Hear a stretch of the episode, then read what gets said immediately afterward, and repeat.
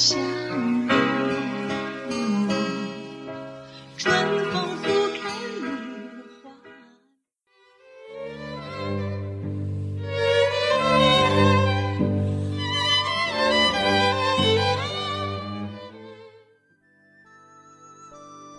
欢迎收听阅读 Tango 书笔鉴赏会，我们是林森林与 Sophia。嗨，大家好！今天呢，真的非常非常开心呢，嗯来了一位我们觉得是重量级的来宾哦，而且呢，连逗点文创结社陈夏明先生呢都说这位来宾呢是出版界的领头羊，没对我们真的觉得很兴奋，能请他来。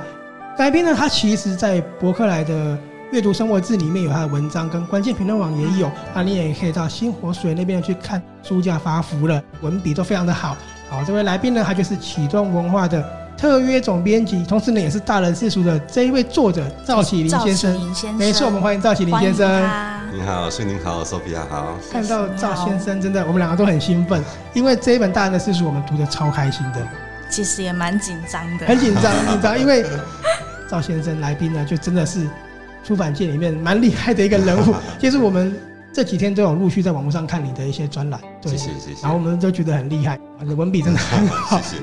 其实今天呢，我们为什么要请赵显贤先生来呢？就是因为我们对他为什么热爱诗词那么的好奇。嗯因为现在呢，我们在生活上要找到喜欢这样的一个古诗的文字的人，其实已经非常少了，对不对？对，所以其实会喜欢诗词那个啊，很难说有什么特殊的机缘，嗯只能说是从小就喜欢。可这样讲又好像很臭屁，很奇怪。可是如果真的要讲为什么会喜欢诗词这件事情啊，从诗词会在我的生活里面，也许可以从国中开始吧。我很莫名其妙，国中到高中六年时间，全部都在当国文小老师。反正只要国文老师一看过我写的作文，然后我就会自然的成为国文小老师了。然后如果说嗯诗词的话，虽然说一直有在读。这样子一讲，就突然想到以前有一次作文那个考试的时候，然后我就引用了嗯汉朝贾谊的一个《伏鸟赋》哦啊，且夫天地为炉兮，造化为公，阴阳为叹息，万物为同。然后这样子的汉赋本应该是比较少人读的嘛。对，那我在真的啊那一篇作文里面，我就直接引用，分数就很高。我就觉得你看吧，读诗词，平常多读几首，而且读一些冷门的诗词，还蛮有帮助的。而且很有成就感，对不对？对对对。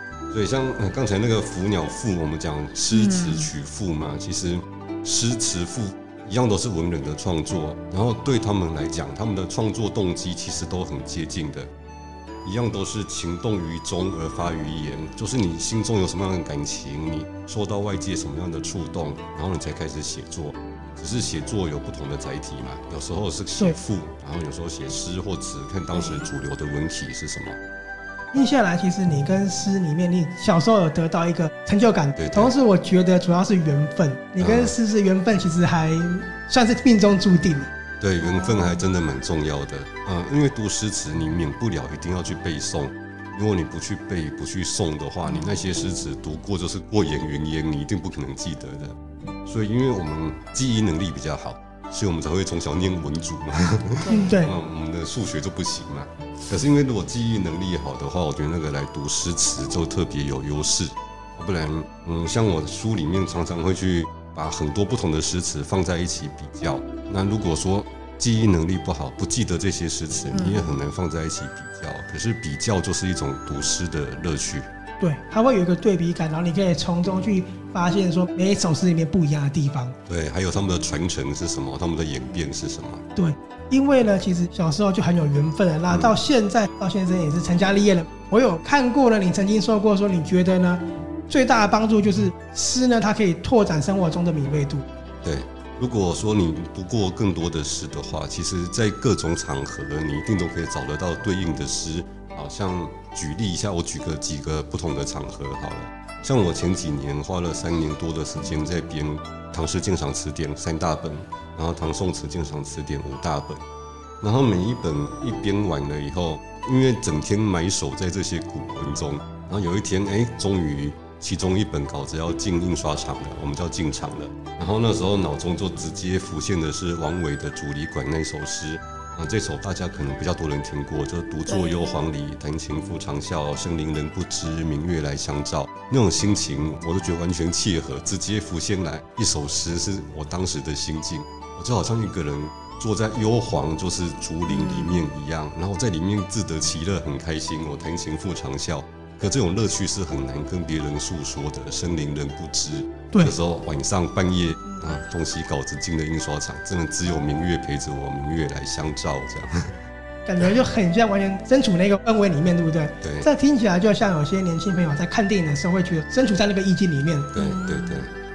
因为刚才我有听到段麒麟先生说，小时候就觉得说，原来你看多读点诗，多读点字是很重要的。嗯。所以难怪你也说那些诗词的字都那么美，就美到简直就是不认识人间汉事，就是一路来的那种感受就非常强烈。对，像呃，现在春天快结束了嘛。早一点的时候，可能二月、三月的时候，大家会去赏花。那这段时间，可能很多花都谢了，老花也都谢了，现在都已经长出桃子来了。对。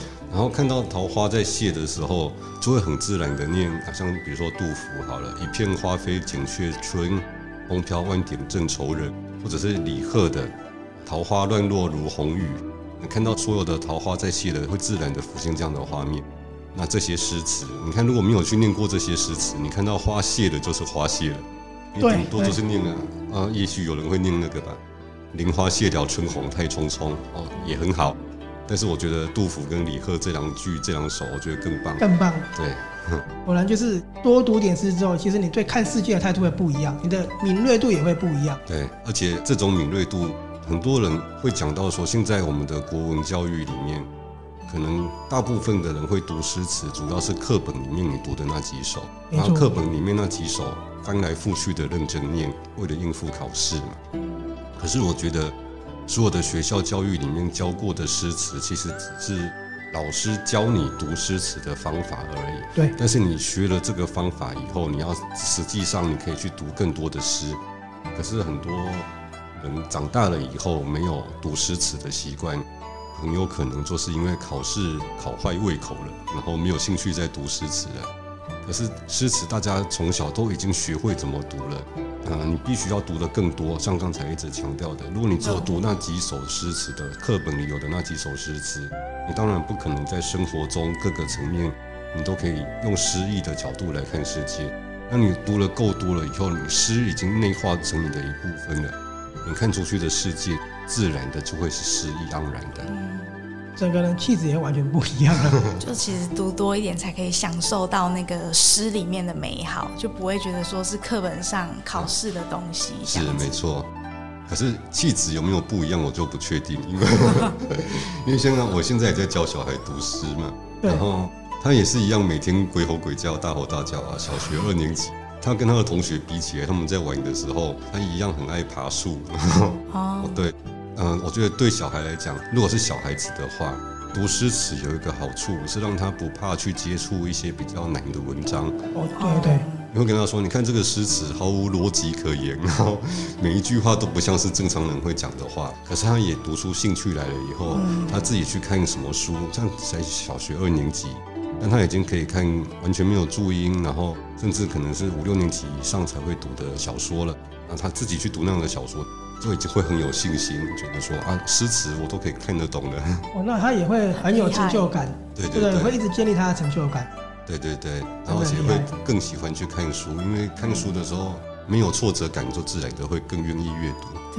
对，哦，所以原来才小学二年级，我以为他已经中高年级，没有没有。在看书里的感觉的时候，那这样我觉得很厉害。因为我会知道，是我前阵子看了赵显先生的一个访谈，然后那时候已经是二零一七、二零一六嘛，那时候他就说他的女儿五岁而已，所以现在其实也是还是蛮小，对，那很厉害。嗯嗯嗯，因为他大概从不到三岁的时候，有一次去国父纪念馆。两岁多嘛，然后看到那时候刚好又是花在戏的时间，大概也是现在这个时间，然后就顺便直接念了给他听：“花自飘零水自流，一种相思，两处闲愁。”因为这首实在太好懂，就花自己会飘，水自己会流，这样他就可以念得出来了。小孩子的记忆力很可怕，然后就哎念几次他就自己背起来了，突然有一种小孩长大的感觉，而且好开心哦！很开心哦！我自己从小读诗词，想不到自己有一个小孩。可以，我念一句，他跟我应答一句，很厉害，很感动哎。对对对。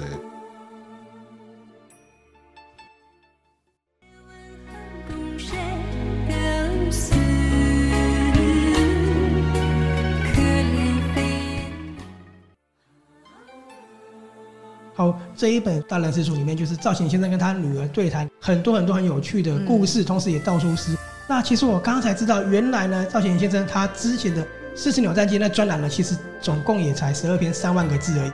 那这一本书里面有达到了八万个字，对。然后我们在看的过程，我们一直觉得说，怎么那么厉害，可以把这些诗词整理的那么好？所以我们就很好奇说，那赵先生对于我们平常人在阅读啊，如果要记的话，或者是要整理这些诗词在脑海里有什么样的方式呢？我觉得有两个方式，一个是做笔记。我觉得这个不管我们接触哪一个领域，那做笔记是唯一的方式。像我刚才说编那个《唐诗鉴赏词典》，以这套书为例好了。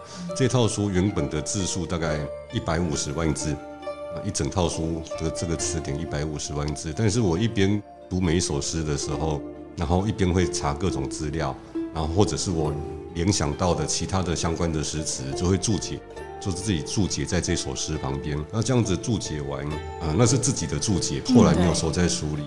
可是我最后看整个 Word 档。然后变成两百五十万字，我光是自己家做的笔记就做了一百万字的笔记了。而且我觉得，嗯，那个是现代人读书的时候很大的一个优势，就是我们有各种这种科技的工具可以使用，可以上网查。古人真的是只能想办法博闻强记啊，想办法记起来硬背。可是我们现在有各种工具，你脸书有也可以随时在记录，你今天又读到一首什么诗词，你 IG 也可以去记录。对对。当然，如果你更有心的话，你自己开一个 Word 的一个档案，然后好好的把你现在读到了什么有兴趣的诗词，看到相关的资料就记下来，而且只有记下来才会真的记得住。然后另外一个读诗词，你说要怎么样可以呃记得更多诗词的方式，就是用主题来区分。如果你今天看到哪一个主题很有兴趣的话，你自然的就那个主题的诗词，你就会去收集更多。嗯，好像我们之前出过的其中一本书叫《四时花令》，像那本书的主题非常明确，就是讲花，啊，讲二十四种花相关的诗词。那只要这样子去收集了以后，从此你看到莲花，看到石榴，连石榴花都有诗词，对，你就会自然的很多诗词。当然，我书里面也有一种读诗词的方式，就是会去考察，或者是会去找相关的诗词，就是相关的句子。好了，像书里面用到的是崔莺莺的《明月三五夜》那一首。那个《崔莺莺传》本来是元稹，唐朝元稹写的一篇小说嘛，唐传奇，叫《莺莺传》或《会真记》好了，里面就是在讲张生跟崔莺莺的故事。然后后来的大部分就认为这个张生就是元稹自己啊。后来的《西厢记》就是从这个《莺莺传》来的，其实就是在讲他始乱终弃的故事，说他始乱之终弃之，始乱终弃就是这里来的。可是当年的人像元稹写这个小说还沾沾自喜哦，他不认为自己始乱终弃是不好的事情，他说。呃，我后来会抛弃你，是因为我会受不了你的诱惑。可是我要以国家为重，以个人生涯为重。然后他那种儒士的风范，他还这样子自讲的头头是道这样子。对，然后才始乱终弃。那可是他中间就有这个明月三五夜嘛，就是崔莺莺说我会在西厢下面等你，我在西厢等你。待月西厢下，迎风半户开。那我的窗户迎风，我会半开着等你进来。这样，扶墙花影动，疑是玉人来。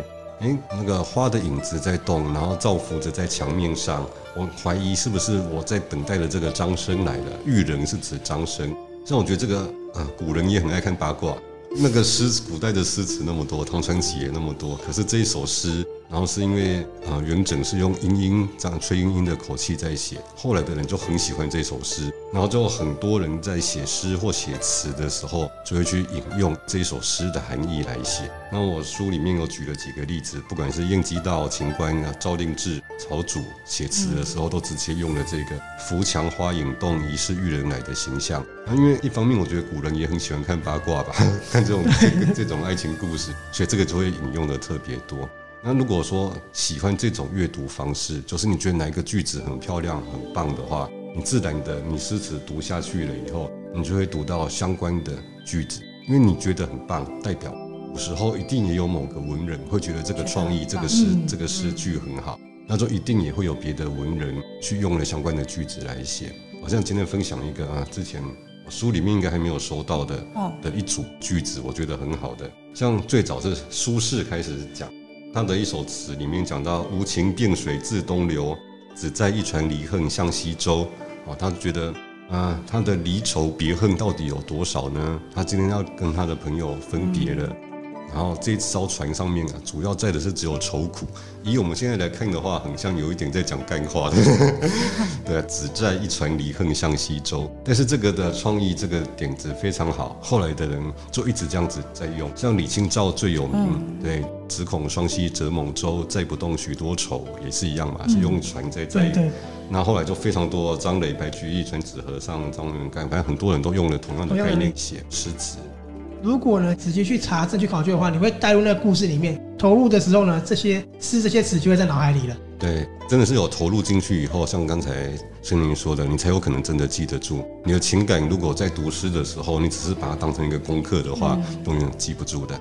对，那我自己听下来，我觉得其实并不难，因为呢，每一首诗它都有故事，而且每个故事呢，它都会影响到后面呢，或是另外的一些文人，那它是息息相关的。投入进去之后，其实好像整理诗就没有那么难。你如果在路上看到某些东西的时候，你也会想起这些诗。对。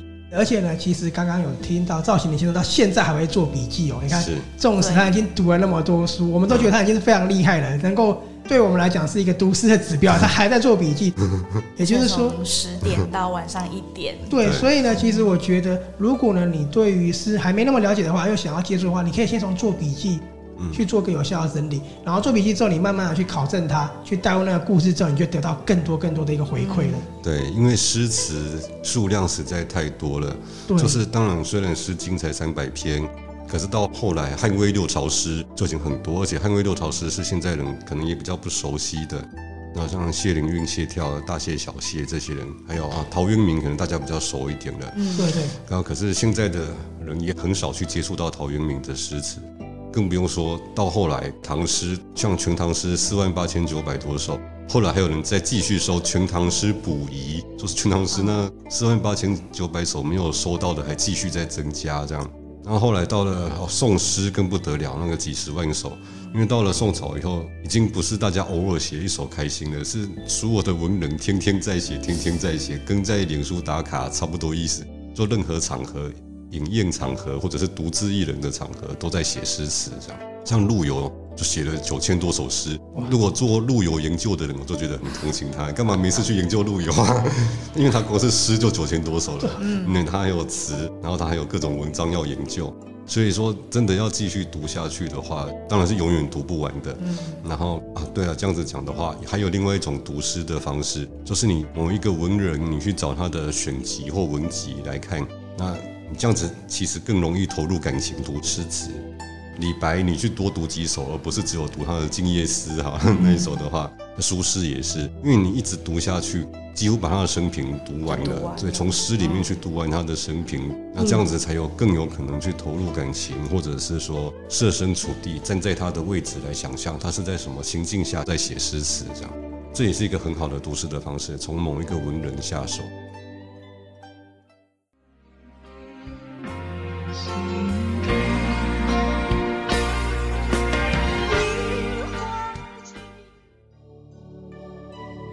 那我额外想问一个问题是：文人的话，赵贤先生有没有特别推荐我们觉得很不错的一个文人，让我们去研究他的呢？好，嗯，以诗词的话，嗯，诗我当然我自己最喜欢的是白居易跟李商隐、李贺这样。我觉得诗其实大家稍微熟一点，然后词的话，反而我发现现在词读的人可能还比较少一点，然后可是。啊，有一个文人秦观，我非常非常喜欢。像我书里面最后一篇，就有去讲到秦观跟苏轼的一些小故事嘛。然后，因为我觉得词以婉约为正宗，我们都会这样说。哈，像苏轼写的，其实苏轼大部分的词也是婉约的，不能说是豪放派的。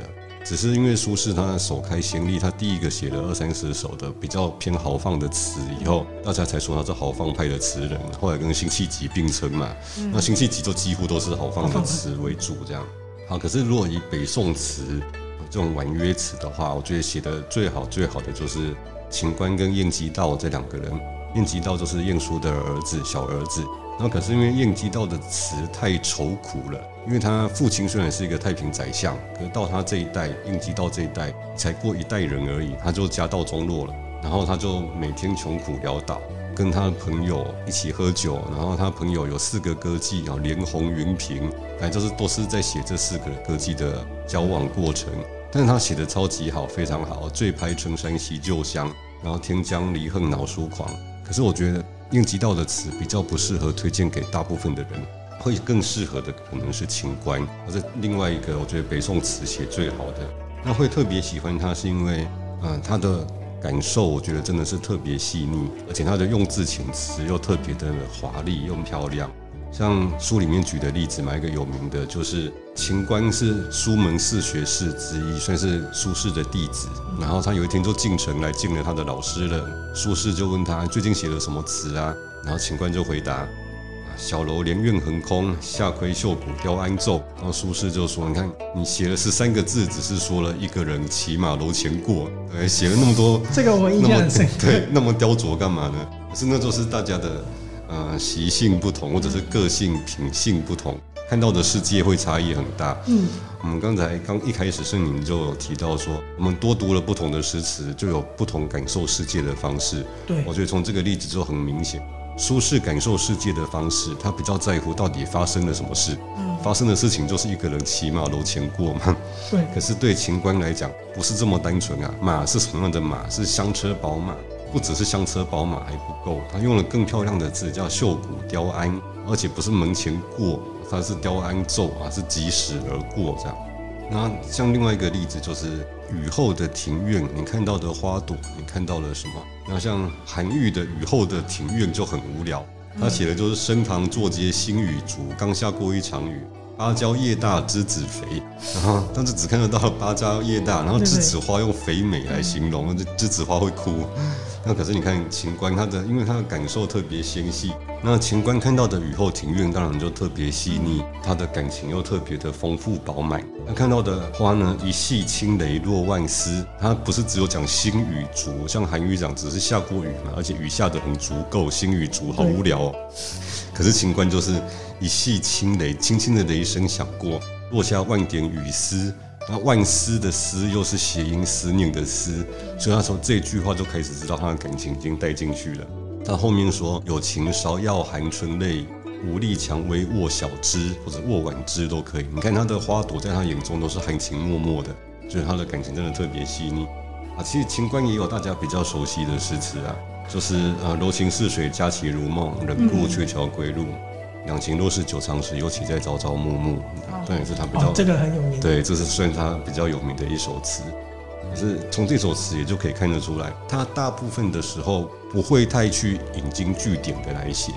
比如说江西诗派的黄庭坚好了，他很喜欢引经据典，很多典故都藏在他的诗词里面。但是秦观通常不会这么做。秦观偶尔也有一些词是很爱用很多典故的，但他大部分的词就是直接写自己的感受、自己的感情。即使他有用的典故，也是藏得很深，让你不会马上去想到说啊，你又在卖弄了，你又在炫学了，这样。真的是一个真正的文人，而且是一个很感性的一个文人。对，像刚才说啊，一系青雷落万丝，这真的如果要讲典故的话，嗯，青雷就是有个典故了，像。司马相如的《长门赋》嘛，传说是司马相如写的啊。然后为了那个金屋藏娇的那个阿娇写的，就是雷隐隐而响起兮，丞相军之车音，就是轻雷，轻轻的雷声响过呢，那个声音很像是心爱的人马车车轮啊经过那个石板路，哐隆哐隆哐隆的声音。对，像这样子一个轻雷，这个典故都藏得很深。其实你要是说他没有用典故也可以。然后你直接只是看它的字面去阅读也没有问题，你不会看的时候会有阻碍、有障碍，所以我觉得这也是蛮适合推荐新番给大家去读的原因。真的是非常的开心，我们又得到了一个新的资讯，可以读的一个诗人。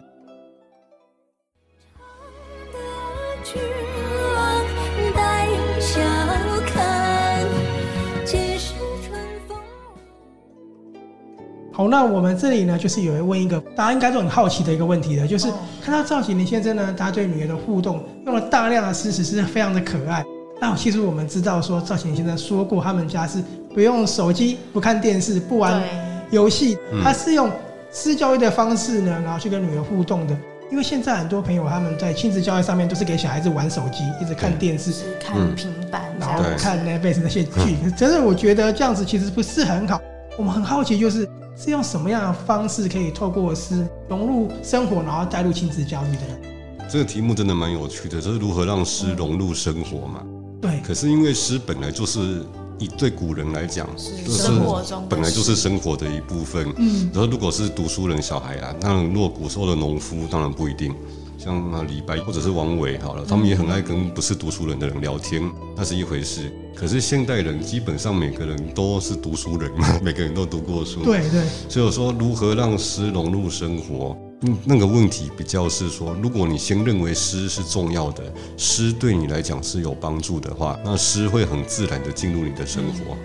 因为我们回到古人为什么写诗这点来讲好了。嗯。啊，我举一下，可能中文系的人都朗朗上口会背了，像陆机的文赋，西晋陆机的文赋。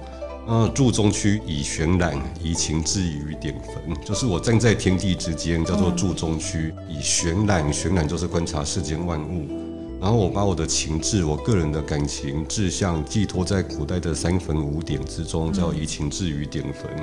然后尊四时以探世，瞻万物而思分，就是。我遵照着四时，这四季的流转，然后感叹时光跟世间万物的流逝，所以才会说我瞻万物，就是我观看着世间万物，然后我思绪纷纷。那他悲落叶于景秋，就深秋的时候，他看到叶子掉落了，他会感到悲伤。春天的时候，看到柳枝啊很柔美，会感到很开心，叫做喜楼条于芳春。那这个是古人不管写作，其实虽然陆机这一篇是文赋，但是我觉得不管是写文章、写诗词、曲赋的心情都是一样的。我是因为心中先有所感，而且这种所感是我看到世间万物还有事实的流逝，我心中自然有所感动。那我觉得古人写作的时候是抱着这种心情，不管是写什么。那现代人读诗词的时候，我觉得反过来，虽然我们不是从创作者的角度，但是从读者的角度，其实也是一种创作。我们也是因为心中有所感。我今天遵四时以探世嘛，我觉得时光流逝让我心情不好，然后所以我才去读相关的诗词。我看到春天非常开心的时候，那我才去找春天相关的诗词。对对对，然后。这这样子的读法，我觉得其实更有创造力。你是从自己的主动去找诗词，从自己主动的心中的感情去找诗词，而不是被动的。哎，古人写什么你就去接受什么。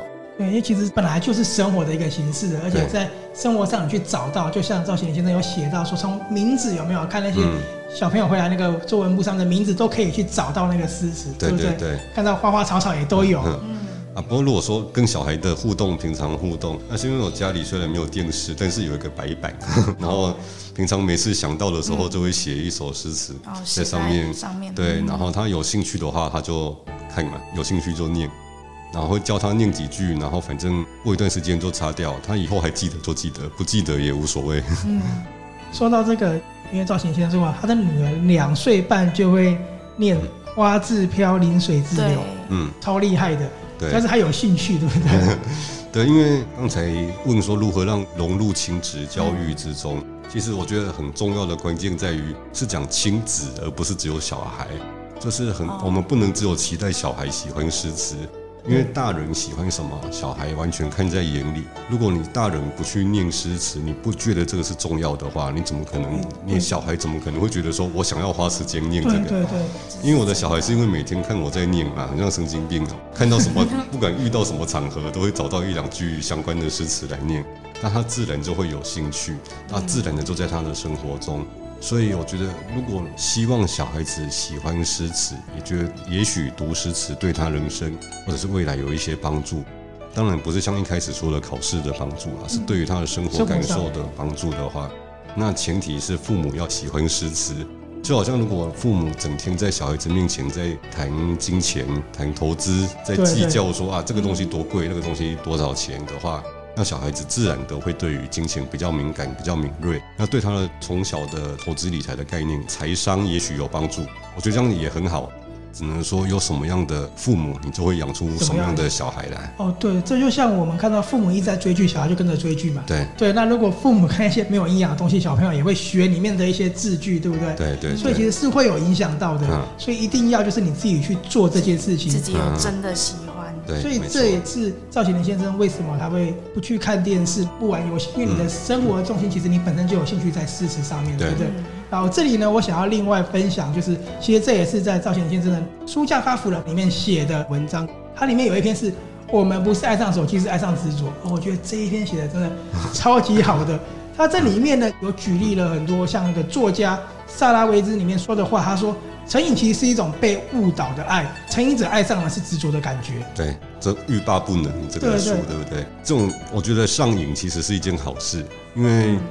人无瘾不可交啊，人无癖就是那个各种怪癖的癖，人无癖不可交。对，其实这个我觉得人会某一种瘾，代表其实你对于某一件事情有热情，你才有可能会上瘾。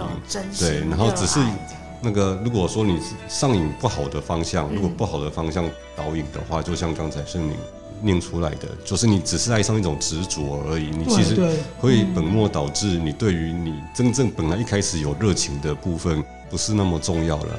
对，上瘾可以有很多种形式嘛。那有讲的上瘾有好的跟不好的。那我很喜欢赵先生最后写到的是，其实呢，如果你上瘾的呢是回到自己的现实世界，那就有很多很值得爱的东西，就不会被误导了。嗯、对，那所以刚才才会讲说家里为什么没有在看电视嘛？其实我自己反而好奇，大家哪来的时间看电视啊？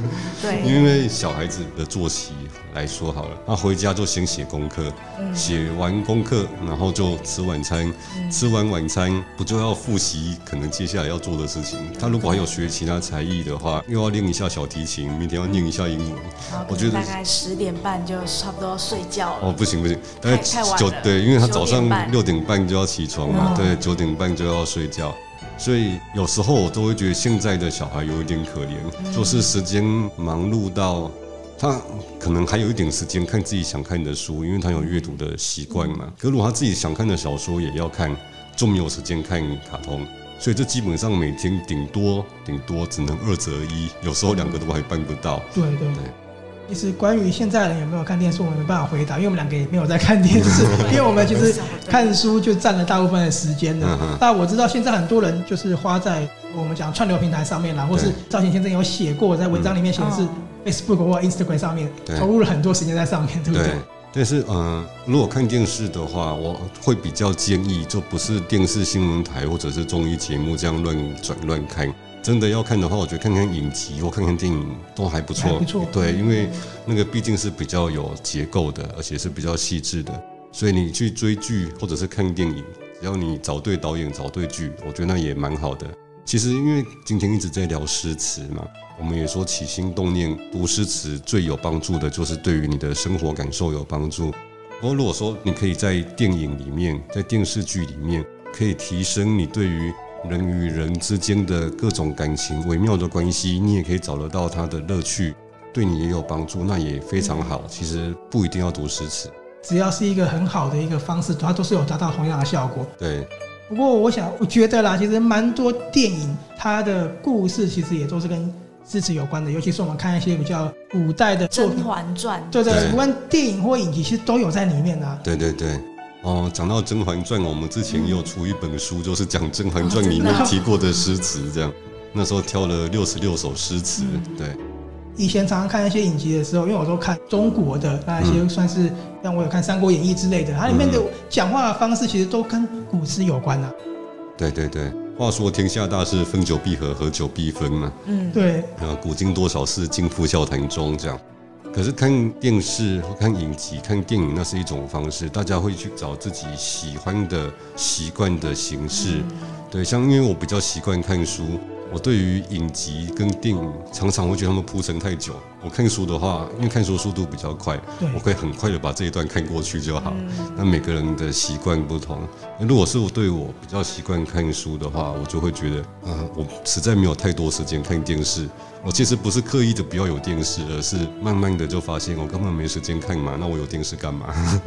对，而且已经有其他喜好的重心了，就会有一种取舍了，对不对？对对对，这很棒。我觉得大家也要学习，是如何从生活中达到自己的取舍。对，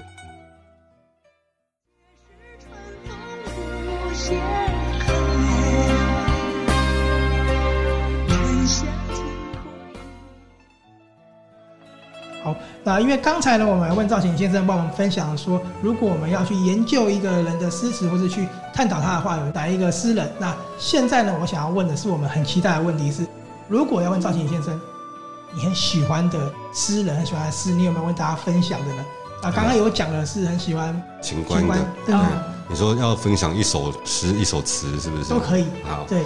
还是可以再讲一下一首秦观的词，当然可以。对，然后秦观这一首大家可能就比较不熟，但我觉得写得非常好。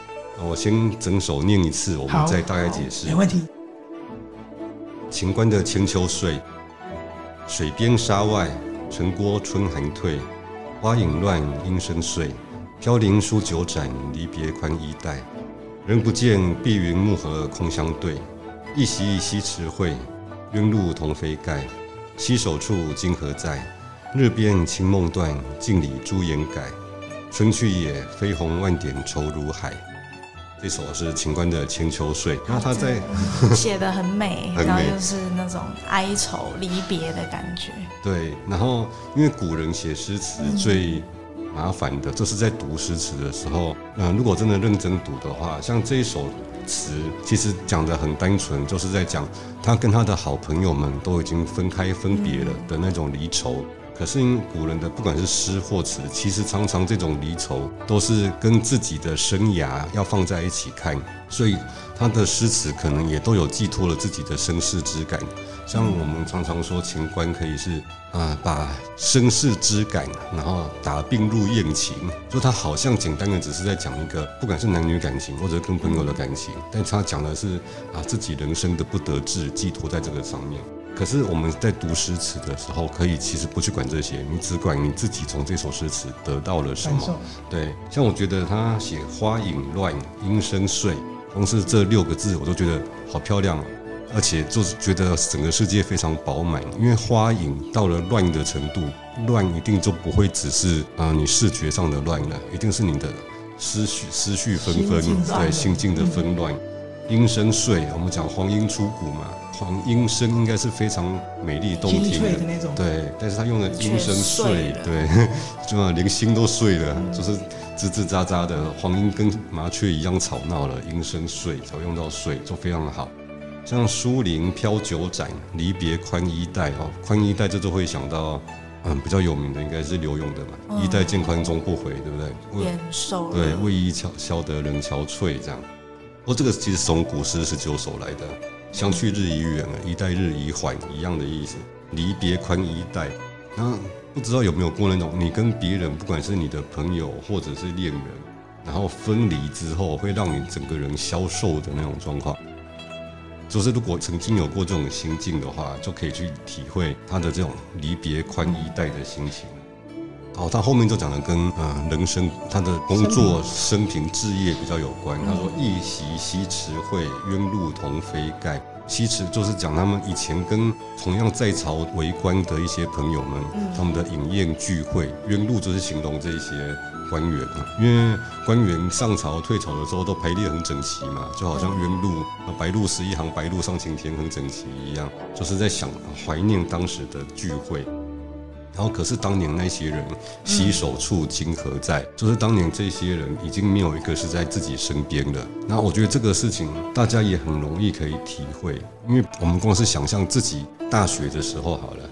大学的时候的各种饮酒作乐、饮宴场合，现在还在你身边的有几个人？还在你身边的好朋友还留下几个？春去也，这是流水落花春去也的春去也，飞鸿万点愁如海。这个词又太美了，因为虽然对，虽然说啊，杜甫，你看唐朝的时候，杜甫就已经写了“风飘万点正愁人”，可是他这里更进一步，已经不是正愁人，他更具体的形容那个愁是跟海一样深了。所以飞鸿万点愁如海，都每一个字都恰到好处，而且都很能够打动人。果然真的是他是一个很忧愁的一个人。我很好奇一件事，因为呢，小朋友你怎么跟他讲这个事？他会不会觉得太忧愁了？会，所以才会说我这本书叫《大人的诗词》。对啊，大部分的诗词只是适合大人看，因为写作这些这些文人，他们并不是要写给小孩看的。对对对，对，所以要去挑给小孩子看的诗词反而不容易，尤其是啊，比如说再回到刚才说的那个陆机的文赋好了，他说“悲落叶于静秋，喜楼条于芳春”，我觉得那只是为了对仗好看这样子写。他们很少在喜楼条于芳春，通常都只有在悲秋而已。而且到后来，唐朝杜甫开始很认真的伤春，刚才一直在念杜甫的嘛。对对。所以后来变成伤春悲秋合在一起讲，就他们不止秋天也难过，春天也伤心，对，什么时候都难过伤心。所以他们写的非常开心快乐的诗词数量真的不多，那个要特别挑给小孩子念，而且即使挑给小孩子念了以后。我还不能解释的太详细，对，让他懂得大概，以后他长大再去体会。嗯，因为那种开心的时候，不是在饮酒作乐，要不然就是唱歌跳舞，嗯，要不然就是谈恋爱，这基本上没什么正经事情在做。对，这个我们之前在我们的做这一集大人说的 podcast 有讲，说那些文人哦，都喜欢喝酒，然后在酒楼里面这样过生活。对。对尤其是到了词，更是明显嘛。因为比如说啊，刚才已经说了，我是先编了唐诗三卷，后来才编唐宋词。对。然后因为我们是讲唐宋词嘛，其实从唐人就开始有在写词。然后可是刚从他的这些诗哦，每天一年多的生活，整天只有唐诗的生活，突然跳到词的世界，非常的不习惯。因为写诗的时候，这些文人基本上还是比较正经一点的。因为诗言志的传统，它也强烈的，就是古代的文人都已经是他们的 DNA 的一部分了。嗯，对，所以诗里面大部分言志，讲到自己的志向怎么样。然后到了词呢，因为词的发展一开始就是在酒楼里面写好，然后给歌女唱的。嗯，所以当然写的就是要是适合歌女唱的，才可以给歌女唱嘛。对对，所以才会都是这些。不出闺房楼阁之外的词，这样，然后所以刚从唐诗去念这些词的时候，即使同样都是唐朝人，会有一种白居易啊、温庭筠啊，你们这些平常也是正经八百的，你们正经一点好不好？我会觉得你们干嘛这么堕落来写这些词这样？可是那是因为从词刚开始发展的时候，的确是这样。那后来他的境界就慢慢拓宽了，范仲淹开始也拓宽了眼界。然后当然到了苏轼更不用说，他什么题材都可以入词，所以有人会认为说啊，苏轼你写的根本不叫词，你是以诗入词，你只是因为用长短句的格式来照样写你的诗而已，你写的不是词嘛。不是那种婉约的闺阁楼房之内的词，可是我觉得到后来，因为整个词的题材题材都已经拓宽了以后，反而词就变成更融入生活中了，不只是说文人饮酒作乐的时候才可以读，因为基本上跟生活各个层面都有关系的。它可以阐述任何的事情。对对对，那读诗词的方法还有一个事情可以补充稍微说明一下的。清朝人一个谭宪，他在他有一句名言啊，我们读诗词的人的名言。就是作者之用心未必然，而读者之用心未必不然。意思就是，作者就是文人写作一首诗词的时候，他未必有这个想法，未必有这个用意。可是你读诗词的时候，读者之用心未必不然，你可以不用管他。他到底原本在想什么？嗯、你可以用你自己的角度、自己的感受去读这首词。有一个很有名的例子，就是大家很容易，若你读各种诗画、词话读多了，迟早要去读到王国维的《人间词话》。那《人间词话》他就有提到说：“古今之成大事业、大学问者。”必经过三种境界，然后他就找了三首词，然后来解释他的境界。可是那三首词在写的时候，其实完全不是要写跟这个跟他的人生的大学问、大事业都无关。像比如说，他认为第一种境界就是晏殊的《蝶恋花》，呃，昨夜西风凋碧树，独上高楼望尽天涯路。他说：“这个是人生大事业、大学问的第一种境界。晏殊在写的时候根本没想这些嘛，因为晏殊在写的时候，那个就是在讲闺怨啊，闺怨诗，所以才有‘独上高楼，望尽天涯路’。他只是要找看他的爱人到底在哪里。可是王国维就认为啊，这个是人生大事业的第一种境界，他是以他自己的角度来诠释。”因为西风凋碧树之后，叶子都落尽了，你才可以看得更远，你才不会有所阻碍。所以你的人生的志向要高远，望尽天涯路，找到最好的、最远的志向，那是人生的第一种境界。然后认为第二种境，人生的第二种境界是柳永的《凤栖梧》。衣带渐宽终不悔，为伊消得人憔悴。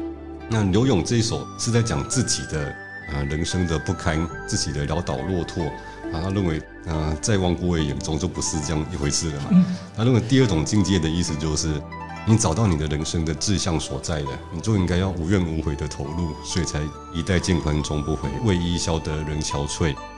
那第三种境界，他认为就是众里寻他千百度，蓦然回首，那人却在灯火阑珊处。哦、这个对，那像这个第三首的境界，本来是辛弃疾，他是在讲元宵节的时候各种赏花灯，然后去找自己喜欢的女孩子到底在哪里啊？然 后最后才有蓦然回首，那人却在灯火阑珊处。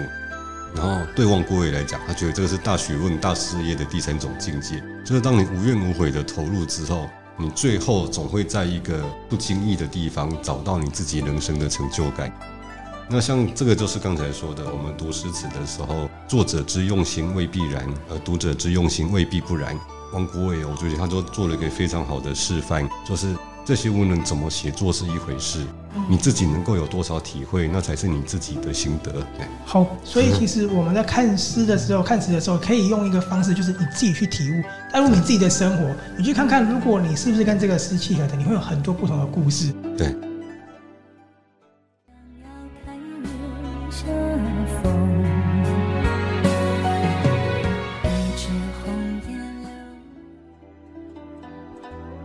发现了，其实我们很多朋友虽然说平常很少在读诗，没错，可是可能因为影剧的关系，或者是一些言情小说关系，他们都很试着喜欢去创作。然后呢，我们在看《大人世俗》的时候呢，看到赵显先生他自己也创作了很多个不一样的诗词，有的呢真的是很美，而有的真的是蛮有趣的。那我可不可以请赵显先生跟我们玩一下，说，哎，我们如果平常要接触的话，我们要怎么样去创造呃自己心境的或者属于自己故事的一个支持？因为嗯。比如说，如果是念中文系的话，他们要写诗词，那就麻烦了。对，因为他们第一个要在乎的就是平仄格律。对，然后如果韵脚，那以前的韵跟现在的韵又不一样。对，念起来又不一样。像车，车子的车，车，对，跟家庭的家，它是同一个韵。如果你会一点台语的话，你也许念起来还可以知道它是同一个韵。对。其实唐音就是中古音啊。嗯。那现在音即使是台语，一定还是非常大的差别。会一点台语的好处，至少可以比较好想象它是同一种韵这样。当然，如果说真的是要学写诗词的话，都一定会是从这里开始入手。然后，而且这个你不熟不懂还不行。对。那我觉得我们现在人，如果你是要写这种，这个叫近体诗啊，有别于古体诗，就是更早汉魏六朝以前。如果要写诗词的话，我觉得最好的方式是不要从这种近体诗、格律诗入手。因为你光是去找那些韵脚，找对那些平仄，呃，你平常不习惯这样讲话，就太麻烦了。还要再转过去这样子。对，你的心、你的心情、心中的体会，如果没有办法用你的口语好好的、很自然的说出来，那写出来也不会是个好诗。你是为了去调平仄写出来的诗，绝对不会是好诗。会太刻意了。对，那古人可以这样子写的这么好，那是因为那个已经是他们生活的一部分。对对对。我已经每天在平平仄仄仄平平，念的超级顺了。信手拈来就可以这样子。对，所以我平常写什么已经很习惯的会自动透露那个格律。我们也可以这样想象，他们写作比较像是在唱歌。然后，因为一首你很喜欢的歌，你去带入你自己喜欢的词，你每天在唱这首歌、唱这首歌的时候，你自然就不会写出平仄格律不合的词来，因为你已经每天在唱了，你已经习惯这里是要怎么唱。而现在人不是这样，所以我觉得，如果对大部分的人来讲的话，他没有要真的要从事正规的创作，不要去管平仄格律，从这个角度来写诗最好。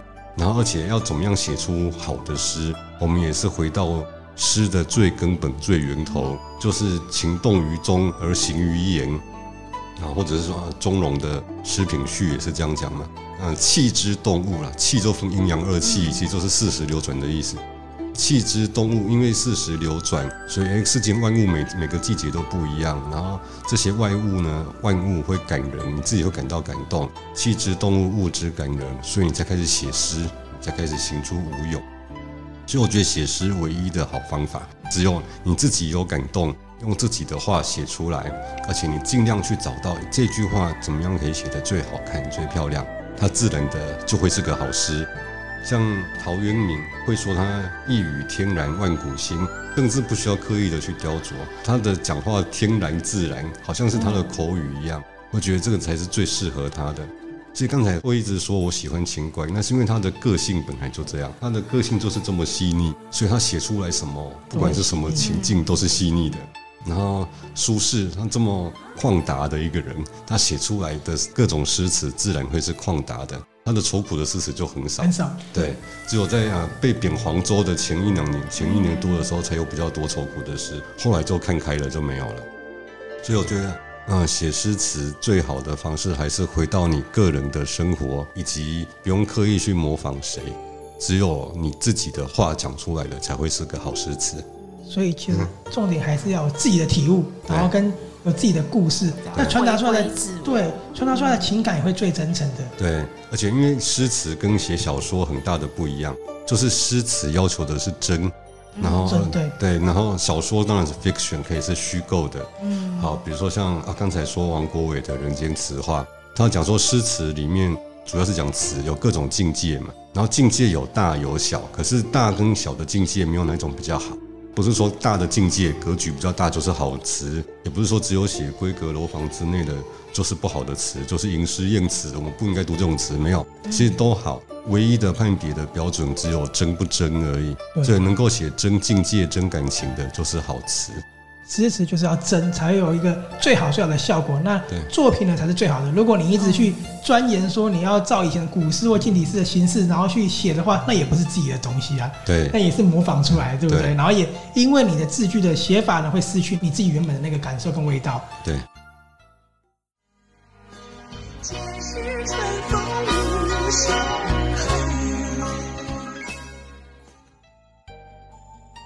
好，然后我们刚刚讲的，其实就是说，如果去创造一首诗，那其实你再仔细看赵写点先生，不论是文章跟作品，你会发现他可以把古诗跟古人真的是运用到，我觉得很厉害，玩出很多不同的样貌。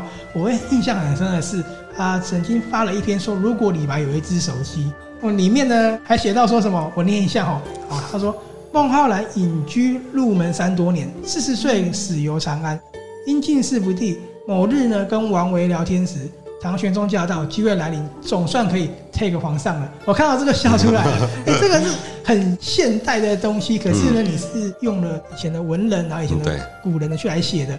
然后我觉得还有一个很好玩的是，吾爱孟夫子，风流天下闻。说如果李白的好友孟浩然有一只手机，聚会的时候也因为一定会 take 朋友。对 对，常常写到对，常常写到这个，我觉得、欸、看的时候就觉得哦，原来可以。带入现在的生活，可以玩出那么多不同的样貌哎。对，因为呃，我们现在一直在讲古诗词、古诗词嘛，好像是距离很遥远的事情。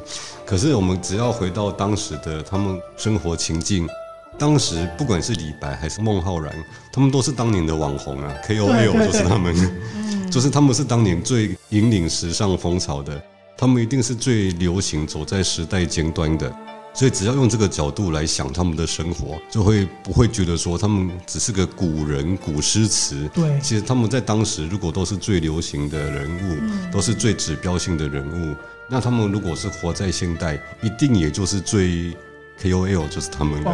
对，他们也可以直播，然后跟大家讲他们的生活，对不对？对。而且他们的诗跟他们的词，其实你仔细看了，他们就像我们现在发网志一样嘛，嗯、他们就记录自己的生活啊，对，对不对？告诉你他的感受嘛。嗯，因为他们要不然的话，如果我们现在要刻意的去创作诗词，也没有几个人可以像李白好了，写了两三千首诗出来，他还是只有诗而已哦。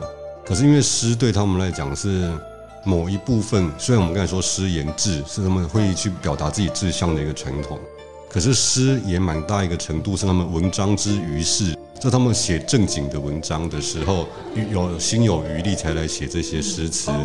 对，因为对他们来讲，他们最重要的还是希望能够在朝为官，做出一番大事业来。对，古人古代的文人，他们融入他们的性格一部分了，就是呃，我们所谓进士退隐。就是如果我们能够受到重用，我们就要去当官，我们就希望像李白说的嘛，“仰天大笑出门去，我辈岂是蓬蒿人。”他不能一辈子都在草莽之中叫蓬蒿人，他要想办法去在在朝为官，他才有可能去开创他的事业，为国为民。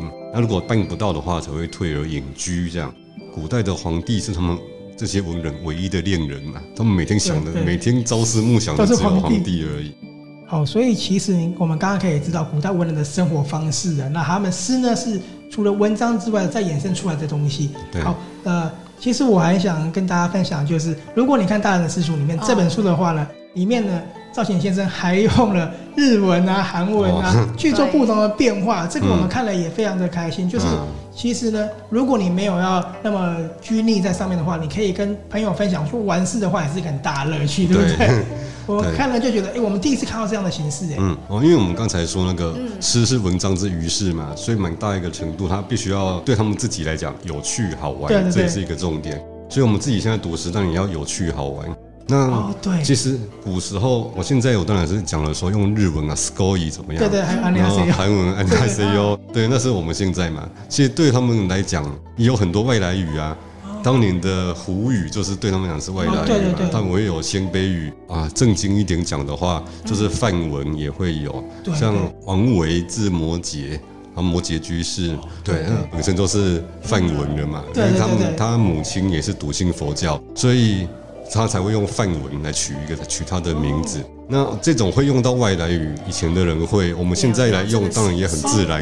如此，所以其实就是生活的形式而已。只是我们现在感觉好像哎、欸、很搞笑，可是其实就是生活的乐趣。对，古代人也是这样子的。然后对，我觉得写那个圣诞老公公那首白染，他一直在笑，我觉得很很有趣。呃，赤袍白染，吼吼吼。对，那个吼吼吼，最后那个吼吼，他觉得那很棒，好笑。然后他那时候也一直跟我说，那个花花红红还是哦，就是那个杨万里，他写了好几首，全部都是红。红红白白，猪猪白白，对对对，白白红红，我觉得 这个也蛮有趣的。所以其实真的不要以为说诗跟词，然后距离很遥远，好像很难读。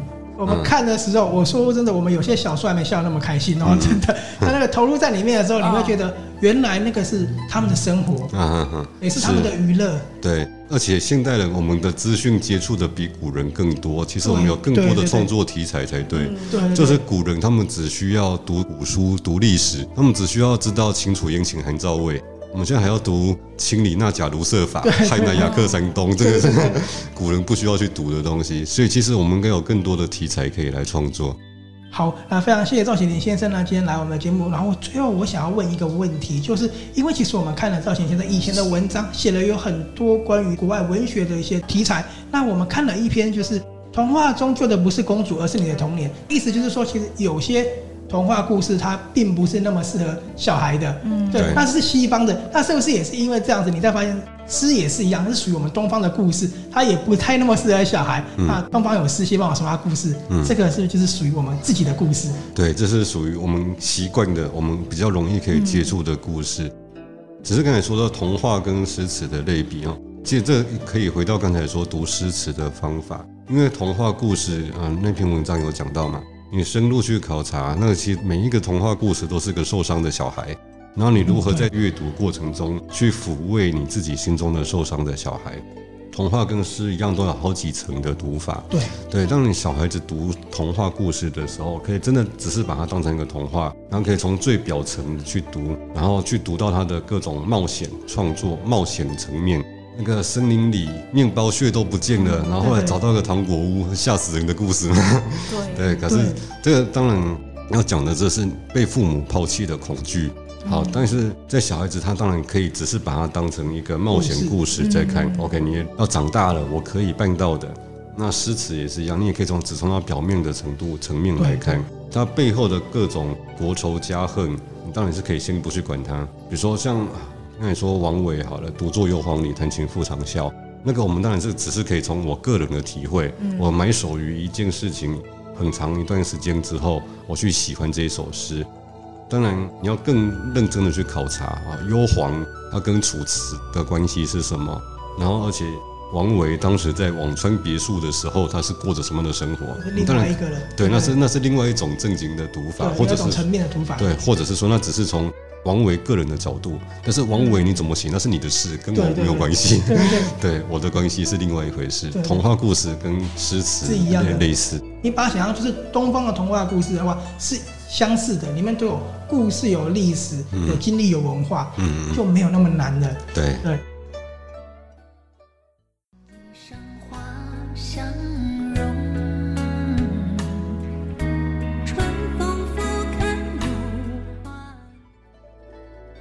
那不知道各位朋友有没有发现呢？我们今天放的开头音乐跟转场音乐呢，也是跟古风有关的哦。这个歌曲呢，它是叫《清平调》，而且我们放了两个版本哦，分别是邓丽君和王菲所演唱的版本。嗯，不知道大家有没有发现两个版本呢？好，非常谢谢呢赵启林先生来接受我们的专访，告诉我们很多有关古诗的故事，还有文人的故事，以及他跟诗的邂逅。那我觉得很大的收获就是他告诉我们怎么写诗词，跟他怎么把诗带入亲子教育的。对。那有兴趣的朋友一定要去看这本大人的诗塾，那是由启动文化出版的，同时赵先生也是启动文化的总编辑，那他也编撰了唐诗跟宋词的鉴赏词典。如果对诗词很有兴趣的朋友，也可以去看这两本书哦。除此之外呢，你也可以到新火水的书架发福了看赵启麟先生之前的文章，以及呢博客来的阅读生活志，还有关键评论网上面呢都有赵启麟先生非常非常棒的文笔哦。我们是阅读 Tango 书笔鉴赏会的林志玲与 Sophia，今天呢就要这一首《清平调》跟大家说再见喽。那我们一起再次感谢赵启麟先生，谢谢，拜拜，谢谢，谢谢，我们下次见。